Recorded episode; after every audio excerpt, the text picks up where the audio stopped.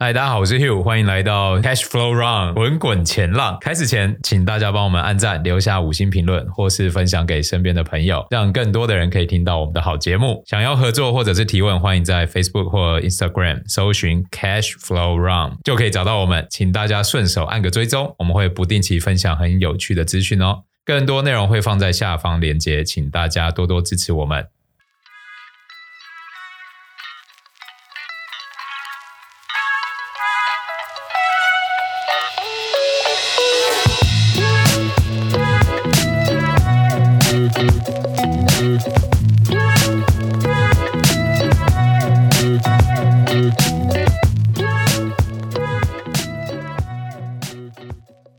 嗨，我是 Abby，欢迎来到 Cash Flow Run 滚滚前浪，分享上周全球发生的财经大小事。今天第二集我们邀请到的一样是我们的美股小后浪 Dennis，嗨，我是 Dennis。那另外一一位来宾就是我们的 Chris。嗨，我是 Chris。哎，Chris，你的称号要叫什么？想一个有趣一点的称号。对啊，Dennis 都美股小后浪了，对，你虽然不我能也想改啦，但是先讨 先讨论你的 好了。我该叫什么？看你是要叫小王子啊，还是擅长的领域，对啊那？就总经小王子吧。好，你总经小王子嘛。你自己啊讲好尴总经小尬，王子自己讲有点。自己讲有点尴尬。好，上次 Sarah 没有那么那么快接受公主的这个称号。对啊，人家自己自己讲是很莎拉羞耻公主， 自己讲很羞 耻。好。好好，那我就欢迎我们的总经小王子 Chris。那我们这一集呢 p o d c a s t 的主题是黑石跟 Sea Change。哎、其实这一次主题说到黑市，一直让我想到黑镜。哎，你们有人知道黑镜是什么吗？哎、我知道黑警，我还蛮喜欢的。真的哈、嗯它是一部影集，那它就是讲述说，像电视啊、iPhone 啊、iPad 之类的东西，你一旦关闭荧幕之后，你盯着它看，好像它就是一面黑色的镜子，就反映自己的倒影嘛，有一种冷冷的感觉，好像有人在看你。嗯，其实我很不喜欢这种电视关掉看到自己倒影的感觉，你有这种经验吗？有有有，对，看起来超宅的，就拿着饼干坐在沙发上，然后一幕倒映自己那个看起来很很头发很乱这样。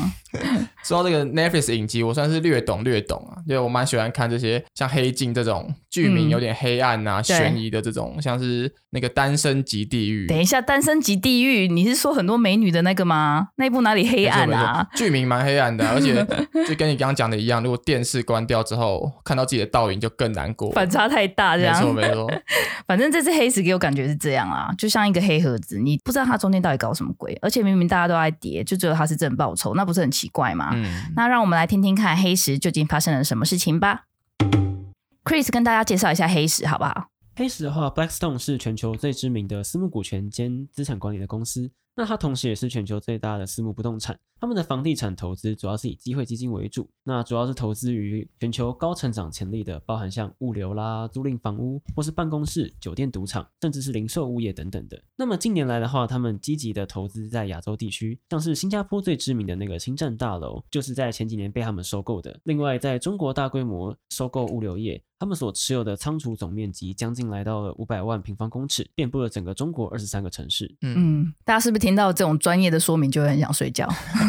详细的。对，其实简单的说就是私募不动产啦，对不对？投资一些高楼大厦那种。诶，刚刚说到那个 Sandcrawler，就是啊你刚刚说的这个新站的这个大楼，对在新加坡那个。嗯那当时我去看一下它的照片啊，嗯，真的跟我们那时候新站第四集的那爬沙车是非常像的，哦一样吗？就长得很嗯像。就是有点类似啦，当然没办法，当然没办法真的很像。嗯，或者是不是对于爬沙车这个没什么 印象？没有，对他现在黑人问号。没看就是小王子这个在一九七零、一九八零年代的回忆是不太有印象的。我都还没出生诶、欸太久远了，好难过哦！我也还没出生。你还知道吗？ 好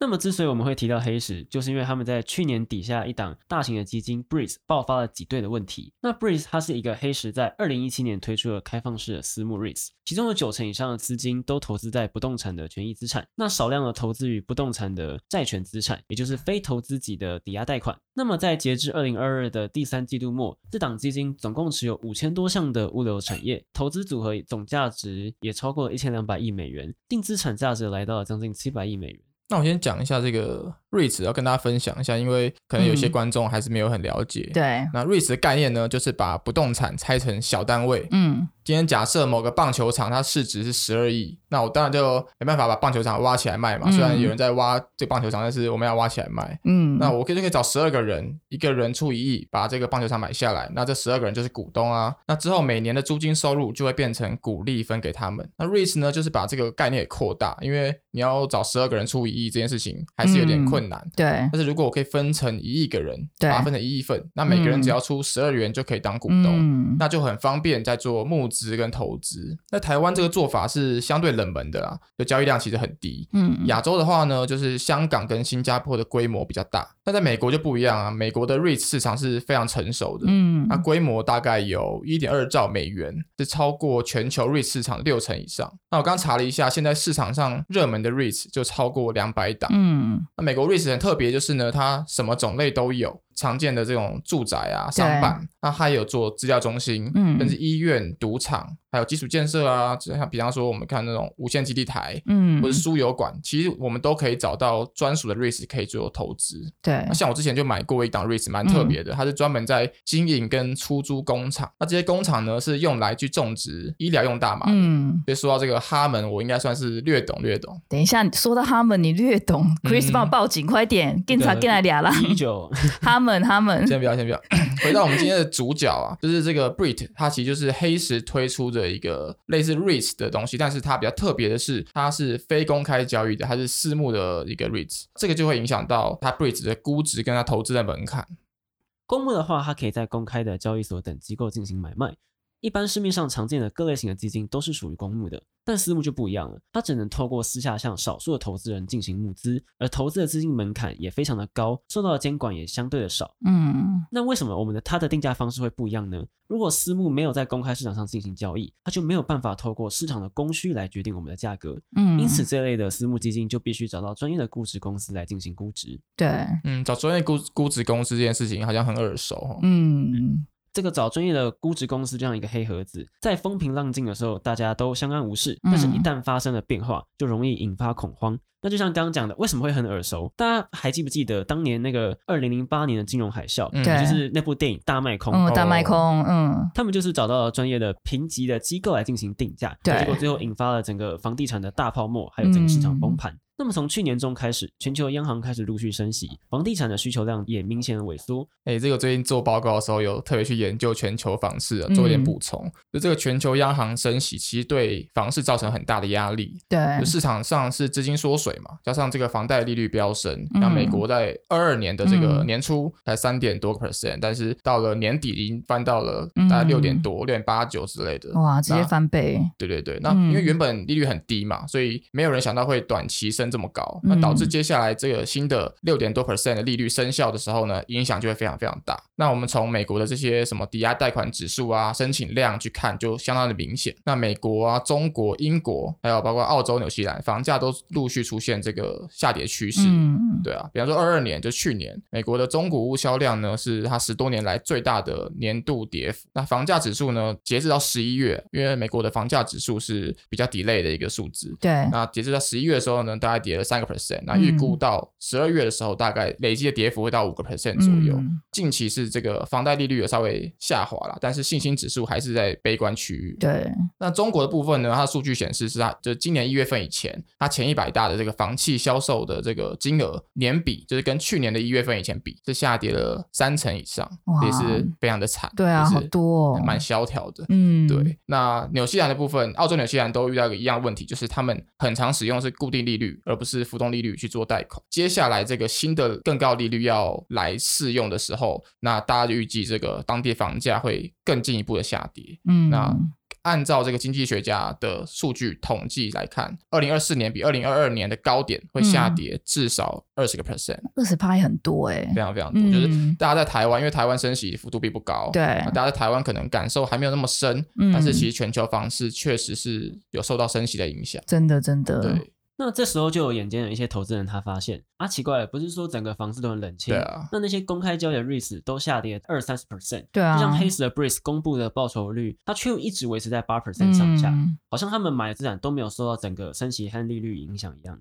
那这时候就有人开始怀疑啊啦，它这个黑盒子是不是出现了问题？黑石的资产其实可能不像他们所声称这么的值钱，这样的小恐慌开始慢慢的扩散，而就在去年的九月，开始陆续有人进行了赎回，嗯，到了十二月，黑石他就突然发布了暂停赎回的声明，而让这起隐藏的小事件瞬间变成了整个市场的焦点。对啊，大家跌二三十趴哎，只有他们涨，真的太奇怪了吧？嗯，不过，其实，在去年之前，我一直觉得 REITs 是一个超稳定的标的，因为它可以领利息嘛，对啊嗯然后又是房地产。就我自己来讲好了，我是买 ETF，你你买哪 一档？我买 SPG 跟那个 EQR，、就是哦 SPG 是那个百货公司嘛，对对对卖场啊、mall 啊，那 EQR 就是长租型公寓的，但两个报酬率就差很多了。对啊，公寓的对应该会比较差一 点。，对，房市越来越差那，EQR 就赔一屁股，所以这样看起 来 REITs 报酬率也是落差很大、啊。嗯，而且我看他们台面上是说那个赎回是机制符合规定，但真的完全合法吗？ Breeze 的话，它虽然不能进行公开交易，但是它每个月可以用透过这些专业机构的估值来申请赎回，而这个赎回的额度是没有金额限制的，但是每个月不能超过整体基金净值的两 percent，而每一季不能超过五 percent。那这个具体的赎回额度呢，是可以借由这个基金经理人根据整体的情况来做决定，甚至可以不提供赎回的。所以刚刚问到这一次 Breeze 宣布的限制是完嗯全符合这个合约规定的，而实质上在十二月 Breeze 它的股息也是正常发放，嗯，因此，这整起事件并不是像网络上大家所传的暴雷事件，更准确的说，它是遭遇了一场挤兑。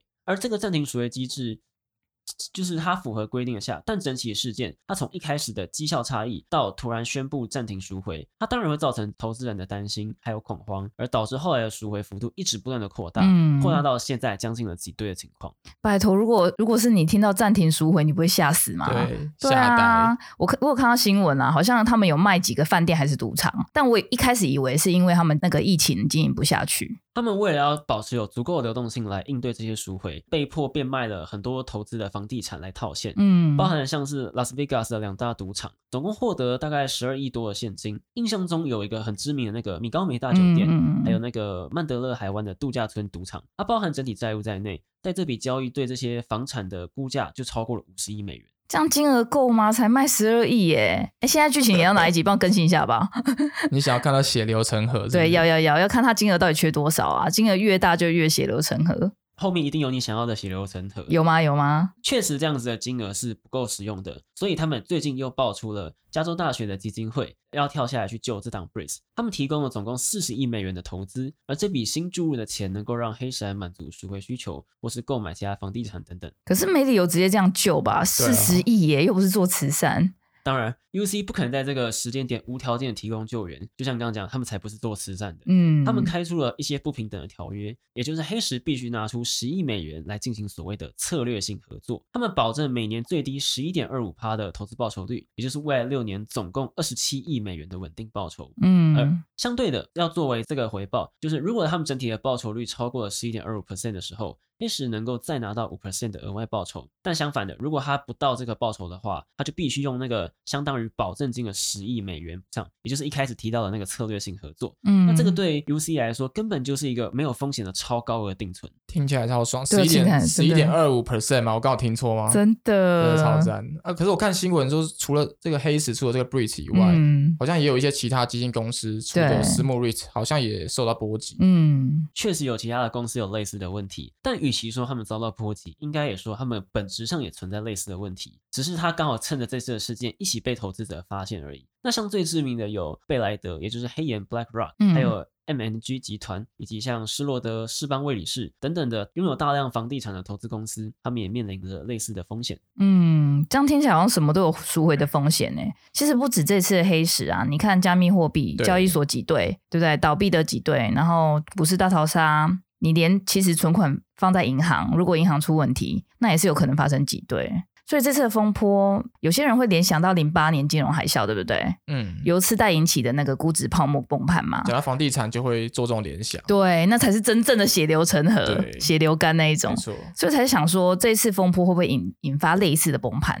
就像零八年海啸这样？你们觉得有可能发生类似的状况吗？嗯，我觉得话，我觉得这一次其实不至于发生到像上次那样子。嗯，整体事件它和二零零八年的金融海啸还是有一些差别，其中主要是它还没有出现大量的债务违约，而且背后也没有非常高额的衍生品杠杆。即使它最后真的爆发挤兑，或是真的出了什么大问题，也不至嗯于对于整体的金融市场引发大规模的连锁效应。加上目前美国证监局也已经介入调查。但对我来说，真要讲的话，我觉得他们最相似的地方是那个 UC 跳下来救黑石的部分。嗯在当年金融危机的时候，巴菲特他的博客下，他透过投资五十亿美元来给予高盛救援。对，而它购买优先股，其中就有规定了，每年必须支付十 percent 的固定股息，而且另外在赎回的时候，高盛还要支付额外十 percent 的溢价，也就是五亿美元，哦，听起来超香，嗯超爽，真的，就是背后来敲他们一笔。没错，嗯，二零一一年的时候，高盛在这个溢价赎回了巴菲特投资的优先股，他让波克夏三年内总共赚了三十七亿，整体的投真资的啊 报酬率高达六十八 percent。六十八趴，哎、哪一个股票可以让他这样子赚？那么对比当初那个时期 S M P 五百报酬率，它只有八 percent，而二零一三年它的认购权证到期之后，它又总又获得了二十亿美元的现金和一千三百一十万股的高盛股票。嗯，听起来好赚哦嗯学，就是报危机入市，就是这种概念，对不对？对啊，别人恐惧我贪婪嘛那一句，对啊要做到这巴菲种特反人性的操作真的是蛮困难的，很难。很难，不过我常常这样，别人恐惧我贪婪，结果别人小赔我破 产，赔死。听起来投资 Breeds 这样的商品势必得要承担一些风险，那为什么还有那么多人想去投资啊？哎，关于这个，我上个月有读到一篇这个 Howard Marks 的 memo 投资笔记啊，我觉得可以稍微做出一点解释。嗯好，就是其实到今年年初啊，这蛮多人在询问今年的投资方向，因为嗯毕竟二零二二年的市场并没有那么好嘛。对对对，对，那我自己在做这个投资规划的时候呢，我都习惯先抓一个大方向。嗯那这个大方向就会让我去安排局部策略的时候有一个标准。那这个 Howard Marks 的投资笔记呢，就对我很有帮助。嗯，哎、那也希望可以分享给听众。这对我也很有帮助，因为我超不爱嗯看字，但是我很想知道内容。对啊，准备个懒人包的概念。对，啊。那先介绍一下这个 Howard Marks，他是这个传奇投资人、嗯 a K A 橡树资本创办人、嗯 a K A 他写的书是连巴菲特都要反复拜读的经典。嗯 A K A 曾经预言这个金融海啸、科技泡沫。总之呢，这个 Howard Marks 是很建议大家可以学习的大师啊。太多 A K A 了没吧？对，名字里面有很多 A K A，就是大师。美国那种饶舌歌手不是名字都会有很多 A 对对 K A，身兼多职。嗯，嗯，过去几年，这个 Howard Marks 他都会在橡树资本的官网上分享他的投资笔记，也就是著名的 Insights Memo。嗯内容不只有投资，哎，包含他的人生经验分享，对而，且这些都是免费的。嗯对，我觉得不管是投资小白啊，还是你是骨癌的重症患者，嗯都蛮推荐去追踪。嗯那，今天要分享的是他去年年底十二月的这个 memo 里面的内容，对，讲一下我读完这个 memo 的体悟哦、嗯就是我认为今年我们该做的功课是 stop FOMO，就是要忘掉我们的投资焦虑。嗯， a b 知道什么是 FOMO 吗？当然知道啊，FOMO 是现在人通病，而且我相信其实你们也都有多多少少有吧？有有对啊，其实它的英文就是 fear of missing out，中嗯文叫做错失恐惧症，也叫做社群恐慌症。FOMO 一开始是着重在那个社群网络上，其实我们现在都是这样，一旦离开 FB 啊、IG，你就很害怕变成边缘人。对，对，而且很害怕说可能会错过一些重要的讯息，就是觉得焦虑，而且你会觉得自己不在场的时候，好像别人都比较好玩，对对对对不对对对啊，真的，就是很容易陷入跟他人比较的那种挫败感。嗯，没事就手机拿起来划一下，其对实也没什么要看真的真的没什么重要对的啊，对吧、那像这种情绪啊，这个 FOMO 后来就衍生到投资心理，嗯那常见的说法叫做踏空。嗯，假如市场股市今天涨了，那你空手没买，对，或者你买的不够，嗯都会错过这个获利，就是所谓的踏空风险。嗯那，害怕踏空的投资人就很容易去捕风捉影，就市场一涨就会找嗯各种理由想要进场。对，那他买什么就跟着买，那真就的是其实就是因为害怕错过自己嗯不知道的机会嘛。就算你真的赚钱了，身边的人赚的比你多，你还觉得自己还是会觉得自己做的不够好。真的，这对我啊很有经验，我没自己就很错 FOMO 啊，嗯我简称自己是 FOMO 仔。跟我仔是不是，哎对， 你知道我以太币买了多少钱吗？多少？以太币对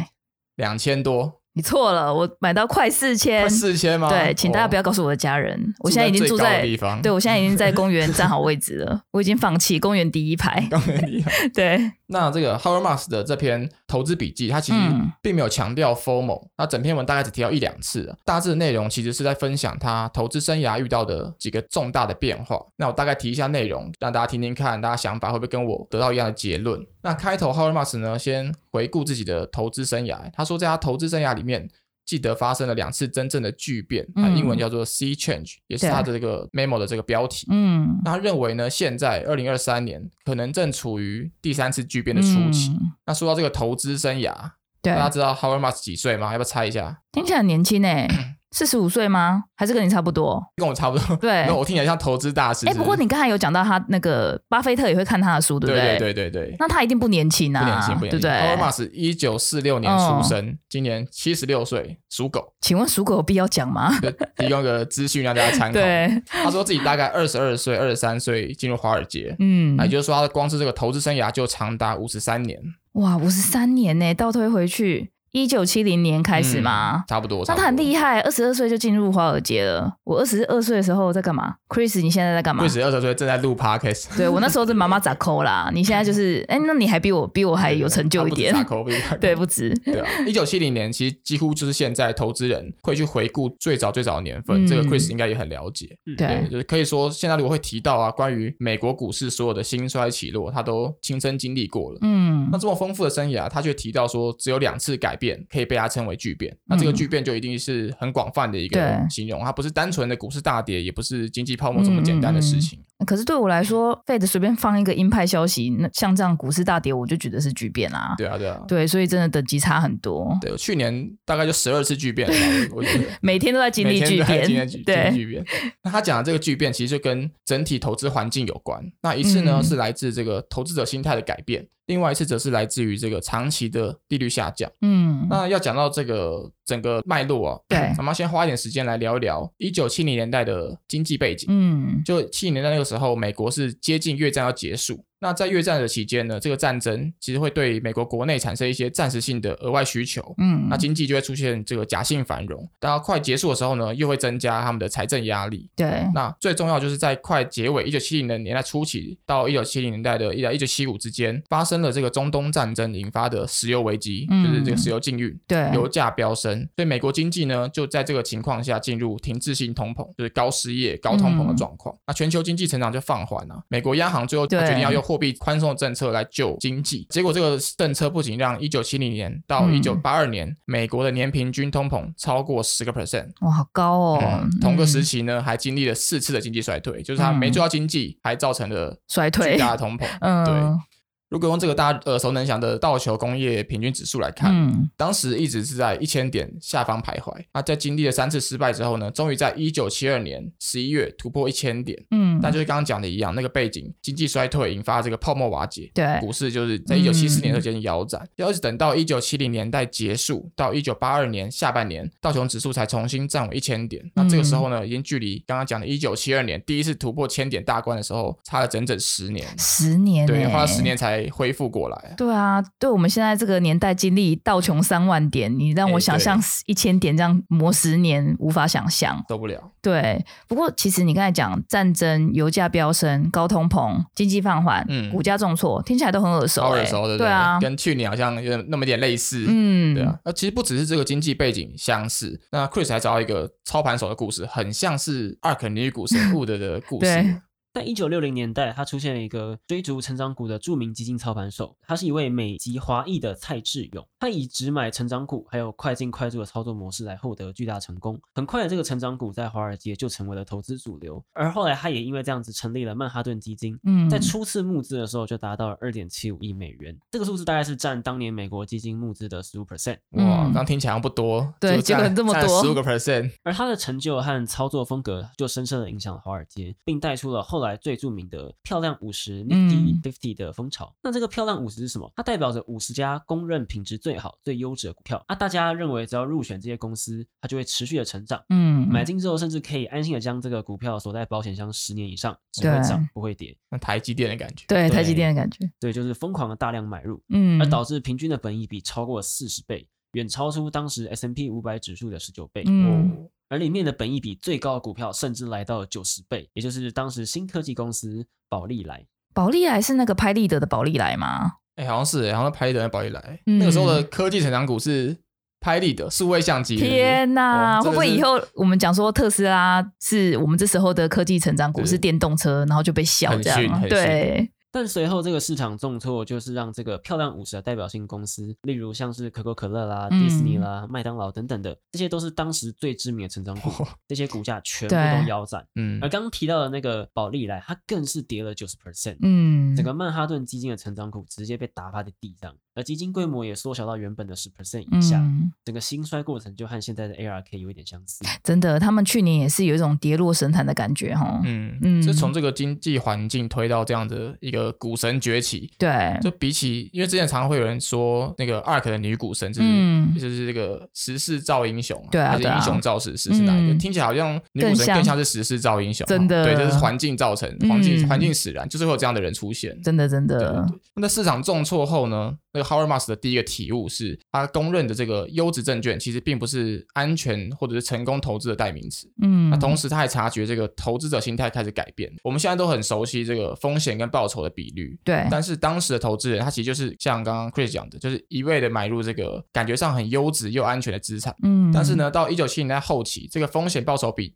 概念就开始萌芽，就投资人开始愿意去碰触一些原本不会去接触的资产。那只要它的风险是受到的足够的补偿，他们就会尝试看看。比方说那个嗯高收益债券，就是在那个时候开始萌芽的。哎，有一阵子高收益债好流行哦。嗯嗯尤其是那个联博家族，联博美收、嗯全全高收什收，么的对几乎每个投资人嗯，都台湾有人。最爱。对，可是我没想到以前是不太被碰触的哎。像刚刚提到的那个联博、美收、全高收啊，这些都是台湾人最爱买的。嗯，现在前十名国人持有的基金就有八个是高收益债，比例太高了 吧？对啊，总持有的金额甚至高达六千多亿台币。嗯，六千多亿台币，如果每个收一个 percent 对管理费，就是六十多亿台币，哇每每年交给这些基金公司，付给他们，这真真的的学是海了，学海了。哇！台湾人 加油！现在高收益债券的这个市场规模大概是一点二兆美元，那嗯，啊当时的市值规模呢，大概只有二十亿美元，比起来的话，成长倍数大概六百倍，嗯那这样的投资观念的改变，就是 Howard Marks 看到的第一个巨变，就是投资者呢开始衡量风险跟报酬的比率。嗯那第二个巨变呢，就是刚刚讲到一九七零年代的这个历史环境引起的，就经历了一九七零年代的通膨暴走，还有这个经济失控的环境。最后的解决方法是美联储的主席 Paul Volcker 在嗯一九八零年，他一口气把这个联邦基金利率提高到二十 percent，才终于压制通膨也。提太高了吧？对，二十 percent，我们现在 对啊提到四点五 percent，我大们家就哀哀叫大家就了受不了，受不了，真的受不了真的就巨变了。对，那在解决这个通膨问题之后呢，当然不可能二十 percent 这么高一直维持下去，就要逐嗯步下降嘛。那逐步下降的这个前景是非常非常稳定的，因为你就是要一直一直降到，比方说我们到零八年嗯，呃之后，可能降到可能只有零点五 percent。对对，，嗯这一整个步调必须要缓慢，而且是长期的，造成一个很稳定、很稳定的长期利率下降的环境。嗯，那这四十年利率下下降的环境呢，就是 h a r m a s 所说的第二个巨变。对。那利率逐步下降对大环境有哪些好处？A B 可以跟大家讲一下吗？其实利率下降好处就是降低成本啊，嗯没错你就可以扩大企业的利润空间嘛。对，而且通常资产资产估值都是用利率去折现估算的，不是吗？对对对。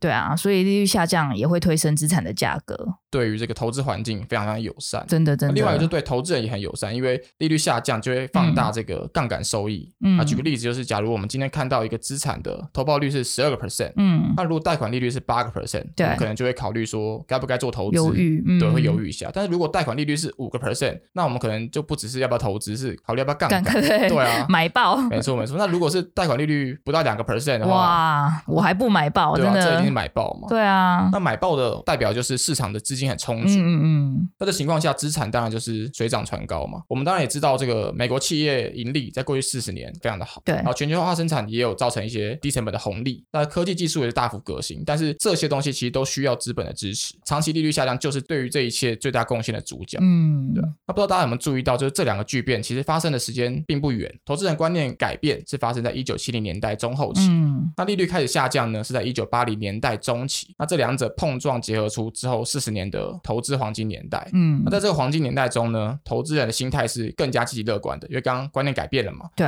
大家开始会找各种不同的投资工具追求利润，而且环境也支持他们这么做啊，因为利率在下降嘛。对啊，对啊，对，如果从那个时候开始算到去年的话，嗯标普五百的年报酬率是十个 percent，十趴很不错哎、欸，嗯非常年不报错酬对啊。不过有一个疑问哦，利率下降真的这么好吗？你看降息虽然会刺激市场上有更多资金流动是不错哦，而且可以嗯增加就业消费啊，但是你也是有可能推升各种资产价格上涨啊，对啊，会有通膨的问嗯，题。造成通通膨更严重，对对这样对比较好吗？对啊，刚刚提到这个降息是有好处，但当然就像 Abby 讲的，它有风险。嗯就，资金如果过度泛滥，其实就会造成过度的杠杆，然后企业可能会去做一些很没有效率的投资。对，那这个投资效率降低，只要一旦这个利率回升的时候，你可能就还不出钱来。嗯，对，啊，就零八年的海啸，还有去年通膨飙升，都是遇到这样的状况。那这时候呢，如果资金退潮，就会发现很多人没穿裤子。对，对啊，那资金泛滥程度就是像刚刚讲，在零八年金融海啸之后进一步恶化，因为那个时候全球利率低到了谷底，零九年开始，因为一直持续降息，还做 QE。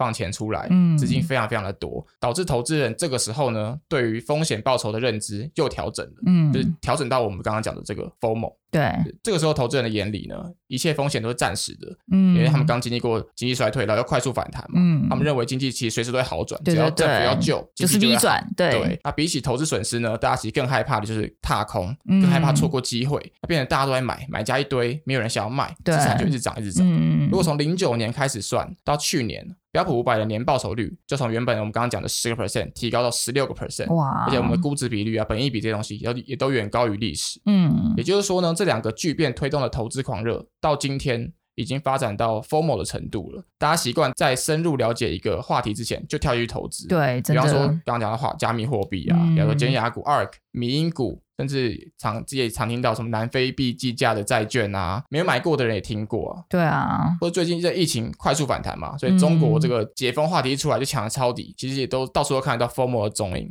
真的耶。可是你嗯看，像加密货币那一些，我会买，就是因为大家都说涨那么多，然后线图大家都长那赚样。，然后大家都跳进去，真旁边的人都赚 很多。嗯我觉得重灾户啊！你刚才讲的那一些加密货币、ARK，真的我都不知道中几个了。疯魔仔， FOMO 这样对，他提到的重点就是第三个可能的巨变就是现在了，因为他嗯认为这个长期低利率下降的环境开始改变。在去年资金泛滥啊，加上这个供给面推动的通膨，导致央行全面升息嘛，嗯全球央行都升息。对对对把高利率回归到市场上，资金紧缩啊，包括外部的一些效应，包括战争啊、供应链的影响，造成这个资产还有财富效果缩水。h a r m a s 认为这个状况会维持一段蛮长的时间。那目前的投资人跟消费者可能都还没有准备好面对新的环境。这个我记得之前有个美国前财政部长，好像叫那个 Larry Summers，他也嗯说啊，过沙漠斯，对对对对对对对嗯对，对，他也说过类似的话，在利率超低、经济成长稳定的这个时期，已经将成为历史。嗯，这一年将是全球人们意识到利率趋势不同的分水岭。没错。会不会真的回不去了？你会不会觉得，其实投资人一直以来就是股股市会长期上涨嘛？这个机会搞不好已经消失了，就不是是去年呃过去四十年这样随便射飞镖、随便盲买，就躺着等它涨就好了。对这个这个状况，就是 Howard m a s 说的这个巨变啊嗯对于这个利率前景，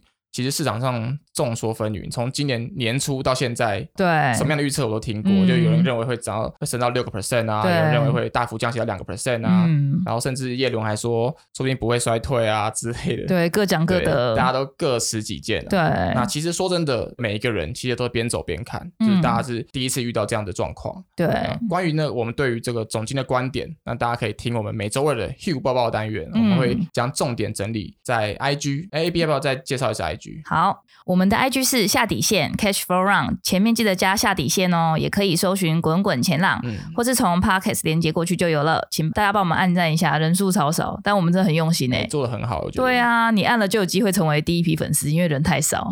好，那前景的部分呢，就交给 Hugh 宝宝，还有我们的嗯 IG、Cash Flow Run。那现在的关键就是目前的利率环境呢，其实是确定的嘛。嗯所以，在这个时刻，投资人该怎么调整心态去面对新的环境？对，那回到一开头的结论呢，就是面对这样的巨变，我去定调的一个大方向就是要 stop FOMO。嗯那 FOMO 是是个现象，它其实不完全是负面的词嘛，就像我对们很难说呃 FB 啊、IG 啊这些社群媒体是不好的。嗯，但是近几年这个现象真的太发达了，很多人呢会逼自己要缴出很好的投资绩效，真的真啊要追着的，热门股啊，追着话题，追着各种概念股去跑。嗯，那我只觉得说，未来大家不用这么累，也不用这么复杂，因为事情是两面的嘛，利率环境、嗯投资环境也是嘛。对，就高利率在压制这个风险资产估值的时候，它其实也是在间接在提高我们的回报率。嗯对，只要静下来重新检视一下，就会发现说，哎，现在其实光是简单的这个固定收益工具就已经对足够达到我们的投资目标了。嗯所以我建议的是，大家要放慢脚步，然后要善用这个简单的工具，保持耐心去等待这个高回报机会到来。真对大家可的以试试看，说今年看我们一起摆脱投资焦虑，对，就 Stop Formal，大风嗯，对。结尾照惯例呢，来补充一点冷知识，其实也好跟 FOMO 有关啊，就是对高端腕表价格追踪网站叫做嗯 Watch Charts、那过去一年呢，劳力士在将近五十个这个高端腕表的品牌中表现最差，劳力士哎、真的吗？对哇，平均上市价格下跌了十六点三个 percent，这这个么数据夸是张统计到一月底吧，我记嗯得。嗯嗯对对嗯对。那劳力士呢，它的另外一个次级品牌叫嗯帝舵，对它表现是第二差，在去年 十二个月里面呢，价格下跌了十一点四个 percent。 现在是大家看劳力士不爽，是不是？好像都不太太想买的 样对子。啊，怎么会这样？对对，那这些二手市场的转售价格也从峰值下跌了二十八个 percent，嗯也就是说这个二级流动市场的需求在萎缩，对造成这个名表市场。因为之前在二零二一年、二零二二年的时候，嗯其实我身边就有朋友问我说：“哎、嗯要不要投资劳力士买一个对这个保值，而且还在涨？大家看到它一直涨，大家想跳进去买，就觉通得常会想买啊，对啊，对对对，那时候这嗯真的会，其实就有点 formal 的感觉。对啊，对啊，对啊，对，然后造成这个价格下跌、泡沫破裂的原因有很多，啊嗯就有人说是疫情嗯升息，那也有人说是这个加密重加密货币重挫，因为它是可能是流通的货币之一。对啊，对啊，对，但其实我认为这就是反映了一次 FOMO 的结果，大家这样聊完，我更焦虑了。哎，会更会焦虑有吗？哎有有拍谁有拍谁？哎对，这结果本来冷是知识啊 star formal 变成 more 什么 formal。 FOMO 是怕下跌，不是怕 上涨。来讲一点题外话啦，如果让你搭时光机回到一九七零年代，你想买哪一只股票？台股还美股啊、美股美股吧，啦美股对啦啊美，股的话、啊，那时候有特斯拉吗？那时候没有特斯拉，没有，拍谁对，啊，那就是什么可口可乐之类的吧。可口可乐，可口可乐，我或也者是哎，我应该也像会是买不是可口超可巴菲乐。特 啊，对啊，抄袭因为巴吗菲特超爱买它的。你盲从，你看 你又 formal 了哎。对，好啦好啦，我们先做 ending 再再聊吧。好先做 ending 好，OK OK，好，那就谢谢今天大家的收听。如果你们有任何想要听到我们聊的财经主题，都欢迎留言告诉我们哦。我们会不定期抽奖，选出适合的主题来讲解。记得 Facebook、IG、Podcast 点赞分享起来，那就这样啦，我们下期见喽，拜拜。拜拜。哎，下一集我们来讲日本央行好不好？这集播出的时候应该已经公布这个新任央行行长的人选了。等一下，听起来很无聊哎、日本央行吗？央行，日本央行，那那一集那一集我可以交给我来录吗？ 哦，你说我换成 Q 吗？不是，是我，是我的。